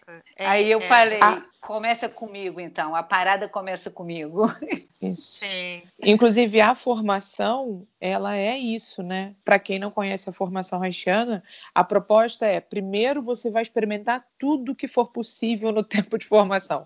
Então você vai fazer todos os exercícios, todos os actings, você vai ver como você respira, como você não respira, você vai ver como você olha, o que você não vê, o que você dá conta de suportar ou não de intensidade, se o seu corpo vibra, se mexe, se para, se trava, você experimenta. Então a gente faz tudo que é possível. Agora, vamos lá, todo mundo vai se expor, vai lá para você ser atendido, vai atender. Então, é isso, né? Não tem é. como você sair da formação sem ter experimentado tá. esse processo de terapia, né? Isso. Na sua própria formação, na sua própria terapia, na sua supervisão também que vira um negócio meio misturado dessas duas coisas, né, de aprendizado e de se conectar com o processo do outro, né? Então, para quem não conhece, o convite é de conexão, de sentir, de experiência, de vivência. Não dá para você passar incólume esse processo, né? Não dá para você passar por esse processo que nem eu estava falando, Val, lá no início sobre olhar o outro e analisar e criticar. Não tem esse, não tem não essa tem isso. Não. Exatamente. Não você tem. vai ali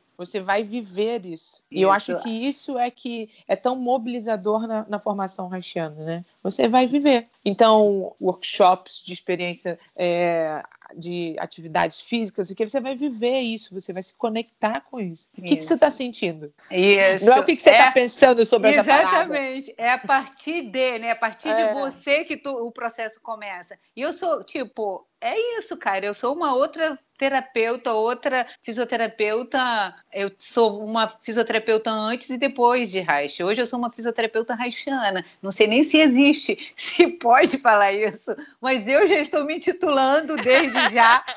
E não pode, pode agora. Pode agora. Eu sou uma vai ser assinado assim, fisioterapeuta reichiana. Vão te procurar, vão te procurar pedindo para fazer reiki. Você... Não, não.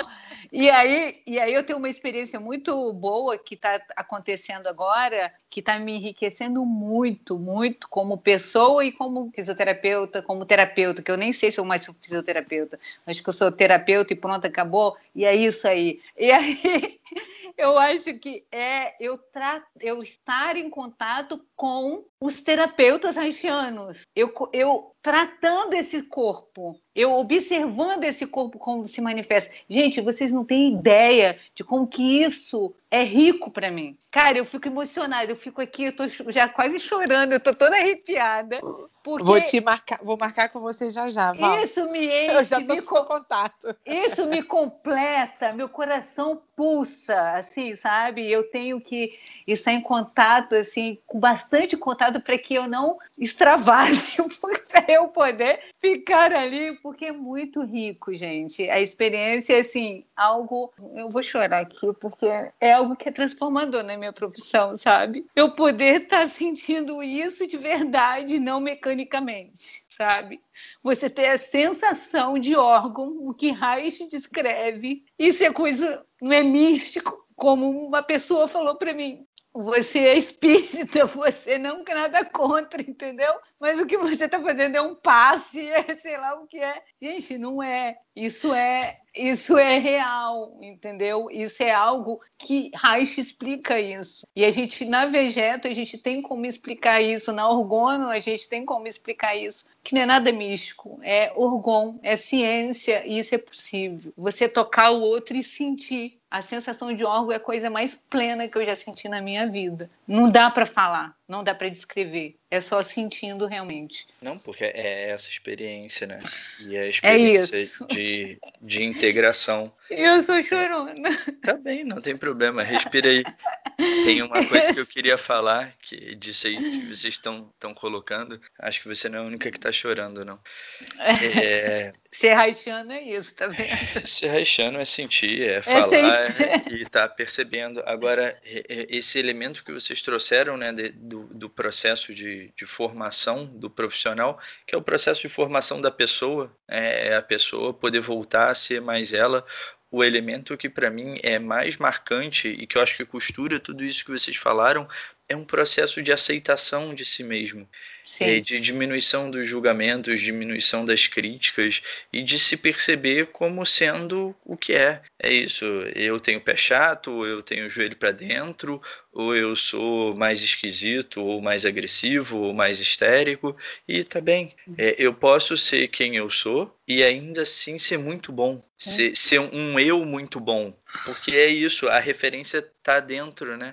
E a gente traz para esse processo de aceitação. E, e, isso é o que eu vejo, ainda mais nesse processo, né, de estar tá acompanhando as turmas e, e, as turmas que fazem formação e como as pessoas entram e como as pessoas é, concluem as suas formações. É, as pessoas elas terminam bonitas, porque elas terminam podendo ser muito mais elas e vivenciando e expressando muito mais as suas próprias capacidades, as suas próprias potências, que são distintas, porque a Valkyrie é diferente da Glenda, que é diferente da Ana Paula, é, e cada pessoa é diferente e cada um vai ter uma potencialidade que é única, que é de si. Sim. E o que eu vejo é que o, o terapeuta haitiano, ou pelo menos esse processo né, nosso de se tornar terapeuta haitiano, é um processo de a gente poder é, voltar a ser a gente, né, na nossa melhor capacidade. Isso é libertador. Isso com certeza foi o maior ganho disso tudo aí que você falou, né? É ser só a Glenda. Isso é quase como uma lembrança diária, assim, do quão transformador é voltar para a simplicidade de ser só você. Só você, é. Né? A gente complexifica, complexifica e vai para uma coisa super, ultra. Não, então, simples. Me fala o que você está sentindo, me fala quem você é. Chora, respira. Simples, é simples. Né? Simples. É tipo a Simone fala: vai lá e faz. faz o que Sim. você sabe. A Simone é ótima nessa simplicidade. É a gente se conectar com a coisa mais simples que tem em nós, né? Que é o que o Raiz falava, né? Do nosso cerne amoroso. Sim. Uhum. Então, como se conectar com o cerne amoroso do outro sem se conectar com o seu? É impossível, não, não é algo que, que possa acontecer, né? Claro, e tem é, hoje um pouco disso, né? A gente fala aqui, já falou em, em outros episódios, e isso é comum é, as pessoas acusarem ou enxergarem mesmo a terapia.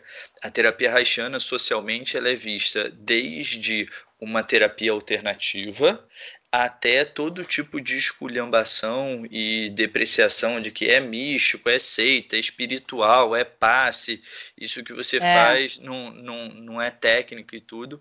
É, e hoje em dia, conforme a, a, ciência vem progredindo e a capacidade de, de inclusive tecnológica, né, de medição da gente, muito do que Reich falou lá na época e com os instrumentos rudimentares que ele tinha, né, rudimentares se a gente compara com hoje, é, tinha para poder trazer essa comprovação científica é, não, não foi suficiente, hoje, cada vez mais, então é isso, quando a Ana Paula fala, ah, é, porque essa técnica haitiana, a gente às vezes até coloca entre parênteses, né?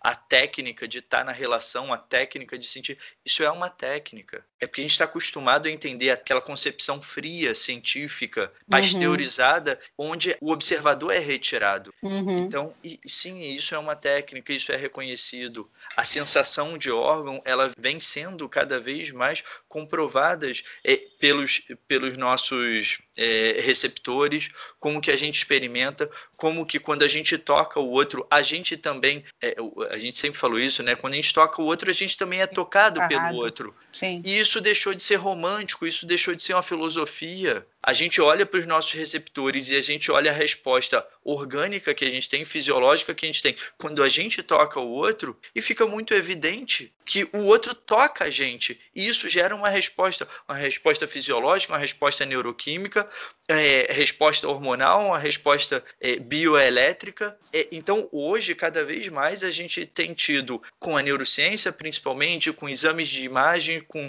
novas tecnologias, vendo o que Reich falava há 100 anos. Sim. E cada vez mais Reich tem podido sair desse gueto, desse lugar obscuro, desse lugar muitas vezes mal falado, para um campo muito atual, muito contemporâneo, muito avançado. Sim. Agora, vai passar sim, vai passar por essa experiência que é da gente, né? Dos nossos corpos, de como a gente se sente. E não dá para fazer isso sem a gente poder olhar para as nossas amarras, sem olhar para as nossas couraças e sem olhar para todas as defesas que a gente desenvolveu durante uma vida. A gente cresceu sim, sim nesse mundo, por melhores que, que foram nossos pais, é, a gente cresceu dentro dessa cultura, então a gente teve que se afastar muito da gente, desse agente biológico, desse agente fisiológico, desse agente que se percebe de uma forma mais ou menos, e a gente teve que é, migrar para esse campo intelectual e científico, né? E, e, agora a gente vem fazendo esse trabalho oposto, a gente com os nossos pacientes. É, é tá integrando, né? Tá integrando, tá conectando, pegando cada pedacinho que a gente é, teve a necessidade de segmentar os estudos, né? Que a gente estudou segmentar, né? É isso, é aquilo, tipo, vocês da área de quem fez psicologia estudou uma parte, quem fez medicina estudou outra, quem fez, né? A gente está falando da parte da biológica, né? Do, mas isso está tudo junto. Então, quando a gente chega num determinado ponto da nossa vida, que a gente olha e fala, peraí, ok, passei por isso aqui, eu acho que a gente vai ter que juntar tudo aqui, alinhavar tudo e ver o que que sai, porque tem algo muito importante durante essa estrutura toda de todas as carreiras quando vai sendo construída, que é o sentir ele é descartado por todos, entendeu? Por todas as disciplinas que a gente estuda, né? O, o, o, sentir, o estar vivo ali, é porque a gente vai muito do pensamento muito mecanicista, né? Sim. Então, é muito. Acho que agora a gente está nesse momento. E Reich traz esse fio, né, para ligar tudo isso que a gente está falando, né? Sim. Reiterando o que vocês estão contando, eu acho que uma coisa que resume bem é o, o primeiro atendimento, o seu primeiro paciente. É a concepção de tudo que você vai aprendendo, sentindo, se conectando, se vendo. Aí você senta na frente de alguém, ou a pessoa senta na sua frente pela primeira vez, e aí você começa a sentir tudo, a uh, pensar tudo ao mesmo tempo. Começa com as suas dores de barriga, com a sua ansiedade, com eu tinha uma palavra que, quando eu era criança, que eu falava que eu estava com tutupico. Aí aquela concepção do tutupico, coração aceleradíssimo, taquicárdico, enfim. Então, naquele momento, tudo se resume ah. Adorei essa palavra, adorei. Tutupico é ótimo, adorei também. E aí você vai atender alguém que está muito mal, que está precisando de ajuda, que não tem noção para que lado aponta a seta, e você é que vai com ele nesse processo, né? De, de mergulhar nesse, nesse completo desconhecido que é ele. Então, vocês estão contando isso e eu estou me lembrando assim, nossa, me lembro do primeiro atendimento. Foi bem isso aí que vocês Era isso. É, muito maneiro.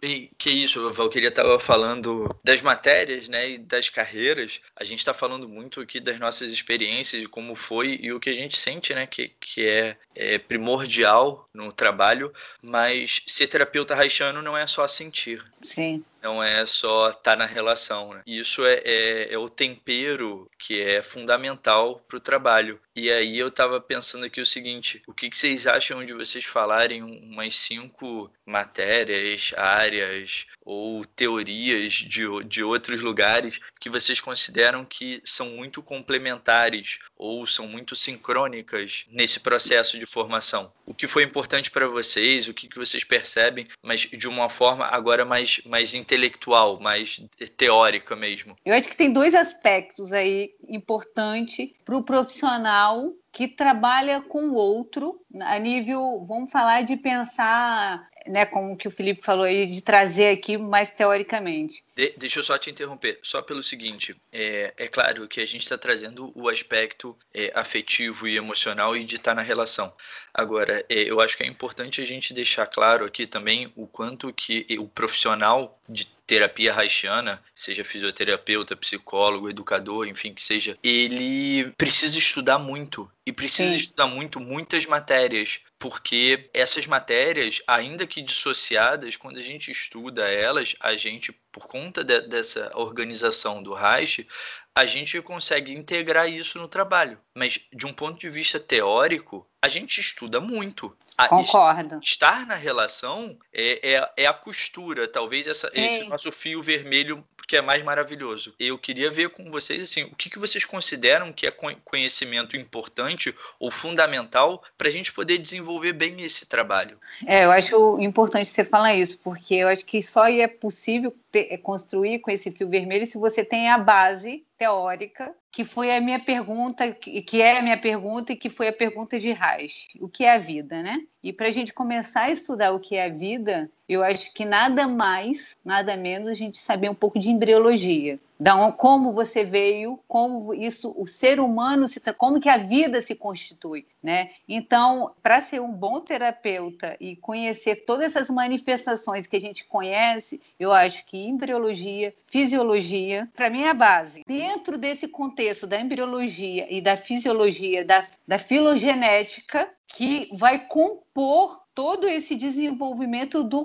ser vivo, né, enquanto matéria, enquanto suas conexões. E o que costura toda essa formação, e aí eu vou falar de um experimento de algo que eu venho estudando há 10 anos, que me deu total consciência de entender Reich na sua plenitude, que foi o nosso sistema. Como que esse sistema que Reich fala, que conecta, que vai para lá, que vai para cá, que faz isso, que faz aquilo. Existe algo que liga tudo isso. E hoje, a partir de 2007, isso ficou mais vivo e mais coerente por todas as áreas da, médicas, que foi a gente estudar um tecido, um tecido conectivo. Sei muito. Que, porque é através dele, isso não tem, tem como... Segridade, tem como é que é? é, é tem, é, daí tem segredade.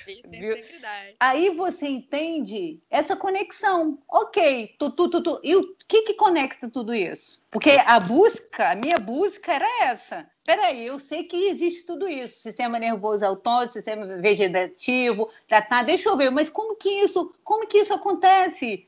Por onde que passa é, é, isso que ele está falando ali? Então, quando ele, quando eu comecei a ler pela segunda vez o desenvolvimento, né, um trecho lá do livro do Reich, eu pude olhar e falar, cara, ele está falando disso, ele está falando do sistema conectivo, que é um sistema no qual foi negligenciado a vida inteira porque era um tecido, a gente tinha o tecido e tem um sistema que a gente que são coisas diferentes, que a gente que o sistema é tudo que compõe o nosso organismo, o nosso sistema íntegro, que é, é sangue, que é substância fundamental, que é onde que todos é por onde a célula se multiplica. A sistema, ele né, começa a começar depois, começa a iniciar a partir da segunda semana de, é, de vida, né? Que foi fecundado, a partir da segunda semana começa a existir esse sistema. A partir disso, nós somos microcélulas. A gente não tem um sistema ainda. A gente é célula. E a partir disso continua, vai criar todo esse sistema e vai ser esse alvoroço todo no qual hoje a gente já estudou um pouco aí de Reich, que ele explica muito bem nos livros dele. Ok, foi a partir daí que eu entendi. Porque eu já tinha uma base de fisiologia, eu já tinha uma parte de todo do sistema nervoso.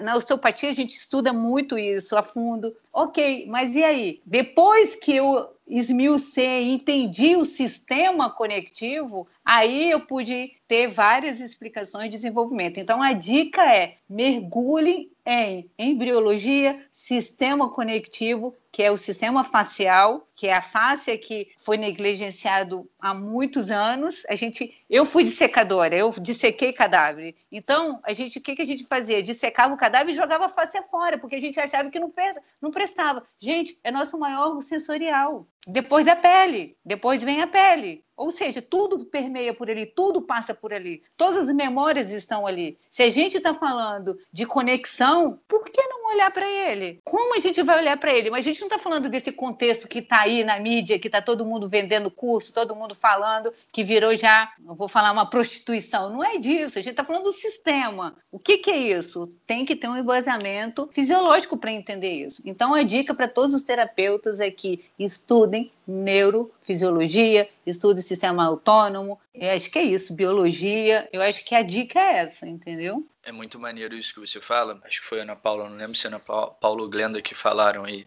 é, da questão da intuição, né? O, é, que é, é intuição. Foi Ana Paula que falou da questão da intuição.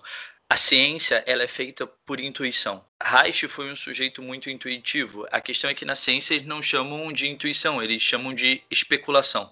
Então, Reich intuiu o sistema facial, mas ele não conseguia na época provar isso. Mas quando ele desenvolve toda a teoria dele e uma parte disso é especulativa ou intuitiva, como quiserem chamar, é, ele pressupõe esse sistema que dá suporte, que passa pelo organismo inteiro, Sim. que é onde se acumula a atenção. Então, toda a teoria dele está baseada nisso, que na época era uma especulação e hoje a gente já sabe. Então, a intuição ela faz parte do processo científico, faz parte da, do nosso trabalho. A gente intui algo e depois a gente tem que buscar é, a explicação. A gente tem que saber explicar aquilo e embasar. É, a Valkyria foi falando, eu falei, cara, tem isso tudo para estudar. eu só fico assim, ai meu não Deus. Não acaba nunca, meu não, Deus. Não. Então, já que o podcast é sobre esse processo, esse processo ele é um lugar comum falar isso, mas ele é constante, ininterrupto e pro resto da vida mesmo. A gente está o tempo inteiro aprendendo e uma coisa que para mim é é um marco que é muito diferente, é o desejo de estar o tempo inteiro buscando e aprendendo e cada novo encontro. Ah, gente, eu vou, vou colar nessa mulher Valkyrie aí, esse negócio que ela está contando aí. Porque é, você, vai, você vai vendo sentido, né? Você vai vendo como está conectado. Ontem eu estava conversando, que nem eu te falei que eu fiquei conversando até tarde da noite com meu marido, estava contando para ele todas as áreas nas quais o Reich foi buscando compreensão, né? Então ele foi lá, passou pelo Freud, não sei o que, aquela parte mais analítica, depois começou a ter um registro disso no corpo dos pacientes dele, e aí vem a, a Vegeto, e ele vai indo numa busca, nesse contexto todo da, so, da da que é o contexto político também que ele estava vivendo. Então, todos os livros que ele escreveu vão contando é, biopatia do câncer, né? Que é, é, imagina, ele estava fazendo experimento científico em 1900 e bolinha com, sei lá, o que, que ele tinha de recurso lá, fazendo. Qual é o nome daquele mecanismo de biofeedback? Imagina isso aquela época. Putz, eu consigo imaginar. Né? E aí hoje a gente tem uma, uma possibilidade, talvez não financeira, mas assim, em termos de tecnologia, é, em termos né, de tecnologia que existe, que é o que ele falava. Então, a gente, eu vou até aqui. A partir desse conhecimento que eu já desenvolvi, vocês têm que imagina o que a gente não tem pela frente, né? A gente faz a formação lá de de orgono e o projeto é montar um laboratório, Deus queira em breve, né, Salgadinho e Ellen. Então, imagina a quantidade de coisas ainda que não tá para a gente estudar. Então, essa formação, é, o que que precisa estudar? Tudo, só. Tudo. Ô, Glenda, ajuda aí, Glenda. Não, eu tô. Mas. mas não ó, galera, não. Ô, Glenda, Glenda, ah. mas olha só. Você sabe o que, que me aliviou? Você sabe o que ah. me aliviou? Que, Sal, que Salgadinho falou uma coisa pra mim? Ah. A gente não precisa saber tudo. A gente, a gente pode, tipo assim, você estuda um cadinho, ele um cadinho, a ela um cadinho, cada um cadinho. Aí a gente junta tudo e um cada um, entendeu? É isso. E né? faz um laboratório. Ufa, é isso. Então, cada um estuda um pouquinho de cada. Isso, isso. Cada um vai trazendo um pouco do seu conhecimento e vai agregando Sim. muito, né? Integrar Sim, esses conhecimentos. Eu preciso estudar psicanálise, né? Então eu preciso de alguém para colar para eu entender essa bagaça aí. Ah, essa bagaça tem tudo que você não sabe. Não pilha não, mas Ellen é formada em psicanálise, tá? É por isso que eu... ela não, saiu do vídeo. Não, eu não sou formada não, gente. Eu, eu tava quase me formando e daí Reich me... Sequestrou. Sequestrou. É. Mas eu preciso colar com esse povo aí da psicanálise para eu entender a bagaça de várias coisas lá, que eu fico olhando para aquilo lá. Eu falei, cara, é muito doido isso aqui ainda. Peraí. Foi um outro sujeito brilhante na nossa história, que foi Freud, que foi capaz de intuir uma porção de coisas. Uma porção de coisas. Que é isso, né? Ainda hoje tem, tem pesquisa em área de neurociência e de neuroimagem mostrando aquilo lá que ele tinha intuído e que muita gente considera filosofia, né? Sim. não é, é a intuição e que não, não só não conseguia é, embasar. Uhum. Mas vai, Glenda, não, não assusta demais os nossos futuros terapeutas. Não, então, isso não é Gente, Reich é muito legal. É, isso não é para assustar. Eu acho que o que o Reich trouxe de, de, mais interessante nessa questão do conhecimento é que a gente tem que parar de cindir ele. Naturalmente ele é conectado. A gente só vai numa busca natural. Então você está fazendo uma pesquisa aqui dentro da política atual e aí você começa a ver um comportamento assim. E aí você começa a ver uma doença que se manifestou. Então tudo está está funcionando integrado, né? Eu acho que é a gente quando vai fazer um diagnóstico de paciente, primeiro a gente segmenta para depois integrar, né? Então Aí tem lá, vamos lá, o domínio psíquico dessa criatura. O que está acontecendo aqui, na, se manifestando? E emocional. Ok, agora somaticamente como ela está organizada. Então, isso tudo requer muito conhecimento para que a gente possa ver esse funcionamento integrado. A gente vê partido e depois começa a integrar a partir dessa análise, né? Uhum. Não é para assustar. Muito legal. Não, mas eu acho que é isso mesmo, Glenda, porque você falou assim o, o, algo que é muito importante, né? Que a gente vê o ser humano, né, os, os, indivíduos de forma integrada, mas aí a gente entende, né, e percebe cada um dos, desses domínios, mas faz parte de um indivíduo só, né? Sim. E aí essas áreas de conhecimento não são é, são separadas, né? Mas isso já é separado de uma forma neurótica, digamos assim. Isso. É como a gente ainda dá conta de enxergar o fenômeno que é integral a gente ainda vê ele segmentado, né? Então o Reich traz o pensamento funcional, que é aquele negócio que a gente fica tentando ler para ver se descobre o que, que é, né? e ele fala que não é nada disso. Não está escrito. Então, estamos tentando, né, amiga? Estamos tentando. Estamos tentando arduamente há muitos anos na nossa formação de ergonomia que vai para o resto da nossa vida também. Né? que é isso, escuta, não está separado. Volta a integrar. Só respira, se conecta com o que está acontecendo aqui, né? Olha, vê. Então, por isso precisa se embasar muito teoricamente, por exemplo, sobre anatomofisiologia, para você poder ver um fenômeno no, no, no, paciente, você poder enxergar esse fenômeno, né? Então, uhum. se você não entende bulufas de sistema nervoso autônomo, você não está sabendo o que está acontecendo com a respiração daquela criatura, né? E ele está todo encolhido, contraído, você não sabe de que ordem é isso, né? Então, é sim muita coisa para estudar, mas não é pesado, né? Sim. É, é interessante, você vai buscando de uma maneira excitante, eu acho. É, afinal de contas, é isso, né? Reich dizia: o amor, o trabalho e o conhecimento são as fontes de nossa vida e deveriam também governá-la.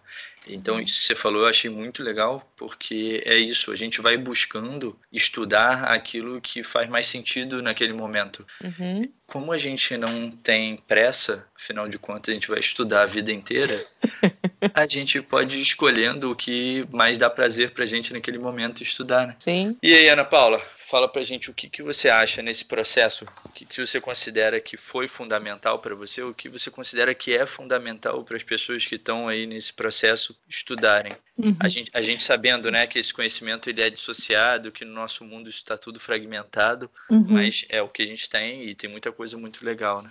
É, sem dúvida nenhuma, é, tudo isso que as meninas falaram sobre anatomia, fisiologia, enfim, tudo que acontece com o corpo, né? Vinha de uma experiência muito física, mas entender como isso funciona, é, ver descrito, embasar teoricamente muitas coisas que para mim eram mais da ordem da, da percepção, da sensação e da vivência, foi muito importante. Mas sem dúvida nenhuma, eu acho que foi é, assim, vendo os terapeutas experientes é, trabalharem e vendo como eles faziam isso assim de uma forma tão natural, fluida, né? E, e aí entender que para que isso seja dessa forma fluida e natural, precisa de muito trabalho, de muita experiência e de muita teoria, né? A análise do caráter que o Reich desenvolveu depois da experiência psicanalítica é muito analítico, é muito técnico e precisa de muito estudo para poder fazer isso com o pé nas costas, para poder fazer isso de, de forma fluida, para poder fazer isso brincando com isso, dançando essa dança.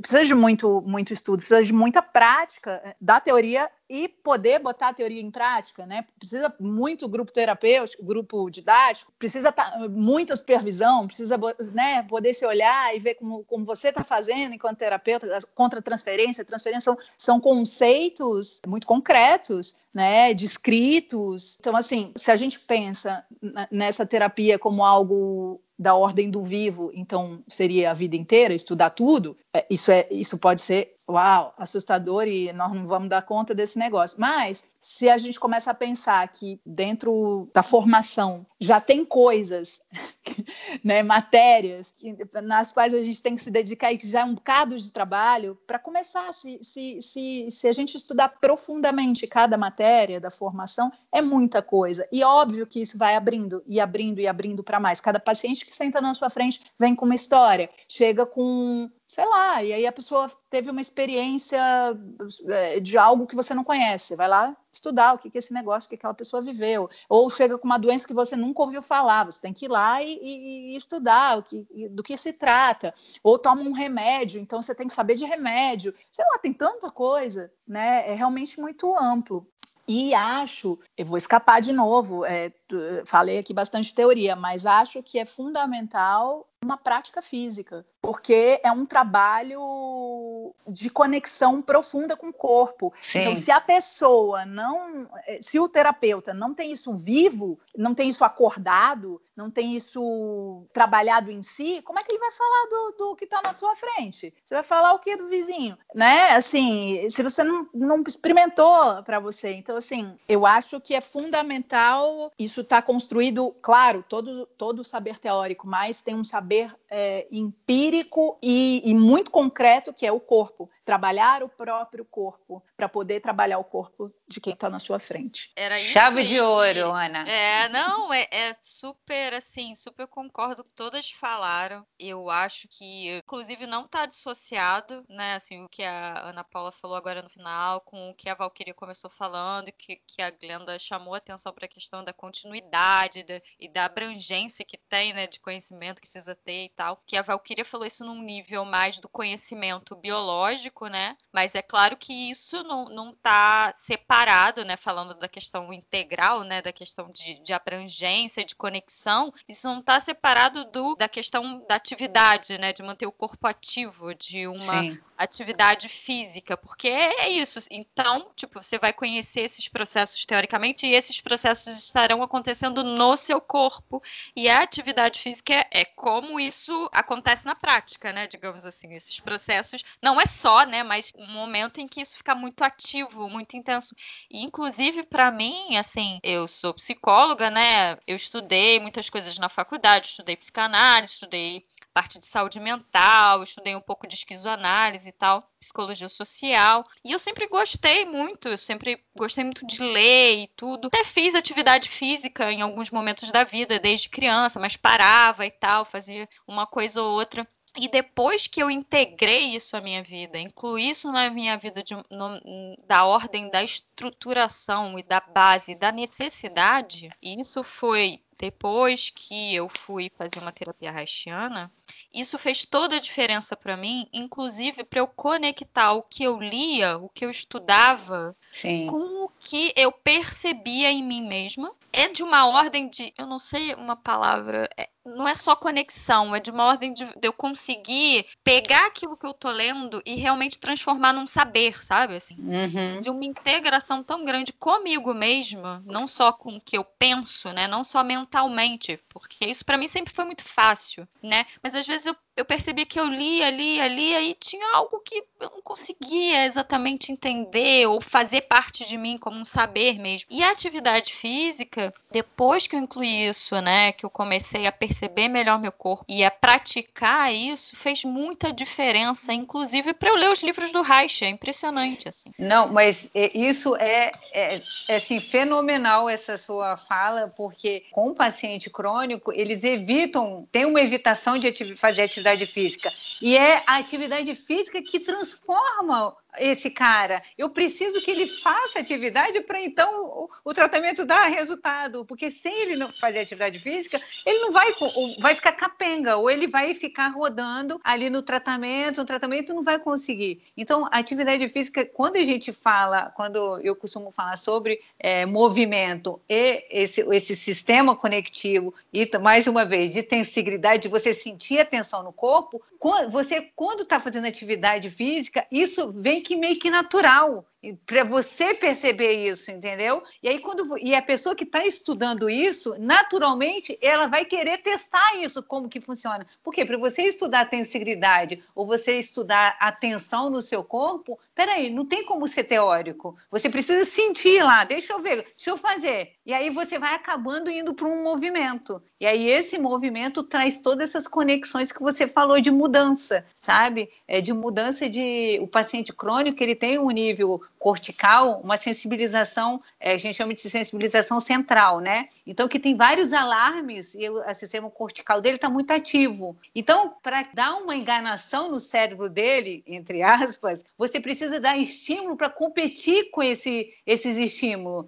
E qual é o estímulo? Movimento, porque é a mesma via que vai passar e competir com a dor com esse sistema, entende? Então, quando isso, é, quando ele percebe isso, cara, é, não foi você que, que, por isso que eu falo, não fui eu que curei o cara, ele se curou. O nosso sistema tem essa autorregulação. É dessa autorregulação que, que a gente fala. É de você colocar algo de movimento para regular outro, outra estratégia lá do seu corpo que está interrompido. Então você leva esse comando para lá. Então quando você faz esse movimento, essa atividade física, tudo transforma. Então quem transforma é o próprio, é você mesmo, né? E olha que legal você falando que como que mudou até a sua leitura, né? Através da atividade física. O que eu acho é que assim precisa ter um lugar para ancorar, um lugar forte, né? Um lugar, um lugar real, né? Um lugar é. real, concreto para ancorar conhecimentos também, né? Sim, o conhecimento sim. não é só na cabeça, não é só teórico, né? Ele ele, ele é vivo, ele é concreto, e, e a gente está falando de uma terapia que é corporal, então, e a gente está falando de intensidade, de sensação, mas não é algo místico, sei lá o quê. Não, conforme vai ficando muito concreto, conforme o corpo vai ficando também mais trabalhado, você vai sentindo mais sentindo mais intensamente. E você vai poder acompanhar seu paciente nesse caminho, nessa dança junto, até onde você puder ir, né? Então, Exatamente. assim, se você não puder ir nesses lugares, se você não, se seu corpo, né, não puder existir assim, vai ficar difícil. Talvez a gente possa, sei lá, explicar para alguém como é que anda de bicicleta tentando teorizar isso. Mas é, é um pouco mais complicado do que subir na bicicleta, fazer junto, sei lá, entendeu? Certamente. Então, acho acho que acho que tem um bocado de teoria, um bocado de coisa que precisa ter, mas precisa ter um lugar para ancorar tudo isso. Bom, galera, eu acho que é isso, né?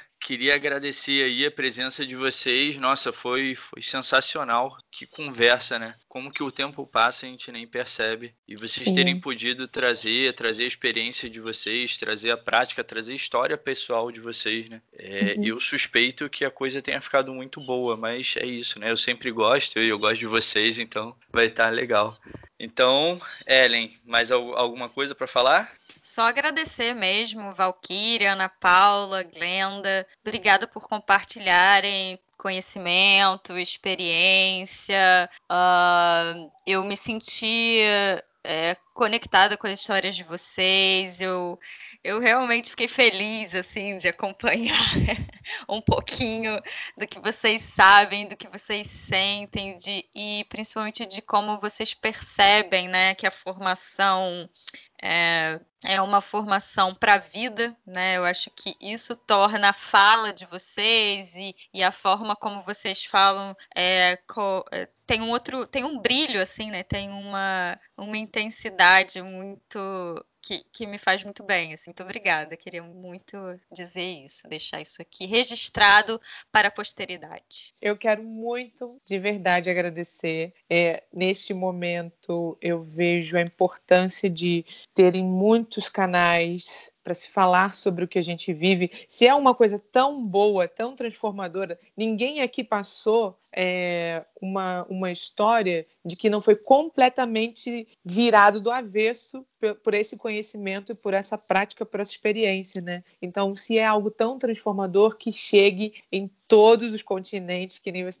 estavam, contando para gente, que chegue para muitas pessoas. É um prazer imenso poder é, dividir mais um pouco da minha história, estar é, tá entre amigos, rir demais, chorar. É, é, sempre uma experiência tão quente, né? Tá, tá com, com esse grupo que a gente acaba construindo é sempre tão bom, tão cálido. É, muito obrigada. Eu estou muito feliz com esse processo que vocês iniciaram agora, que seja um sucesso. É, muito obrigada, Ellen. Você é sempre tão carinhosa e gentil. Meu amigo querido. Um beijo. Obrigado por você ter insistido para eu vir. Que agora eu já quero participar de vários, daquela assim louca.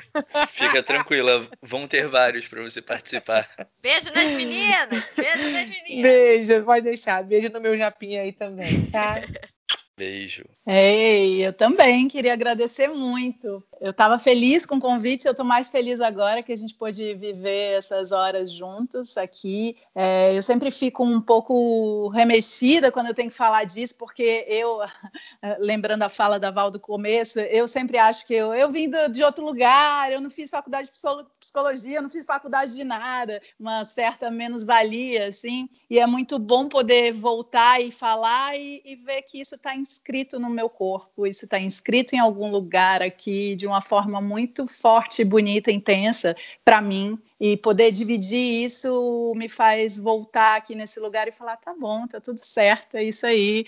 É, é, tô aqui, tô, tô construindo isso ainda. E sigo construindo e vou seguir construindo, e, e, e melhor ainda se puder ser junto. Né? Então, assim, é, tô aqui do outro lado do mundo, mas obrigada por me trazer para perto e podem me chamar sempre que tiverem vontade de, de ficar perto, que eu tô junto, tô, tô, eu quero, eu vou, me chama que eu vou.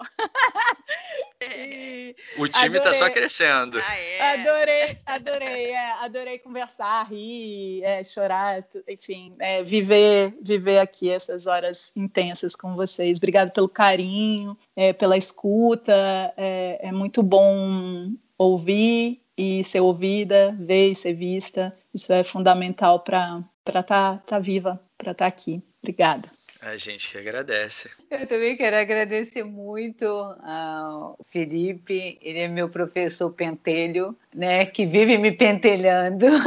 De onde vocês tiraram isso? Eu sou um amorzinho. Mas olha, ele é um amorzinho. Eu admiro bastante e tenho, cara, eu só tenho que agradecer o Felipe. Muito obrigado, Ellen, também, por esse convite. Eu acho que, sei lá, eu acho que eu tô aqui para acrescentar. Eu também adorei. Achei meio maluquice. O que que uma fisioterapeuta ia lá botar o B dele nos terapeutas haitianos?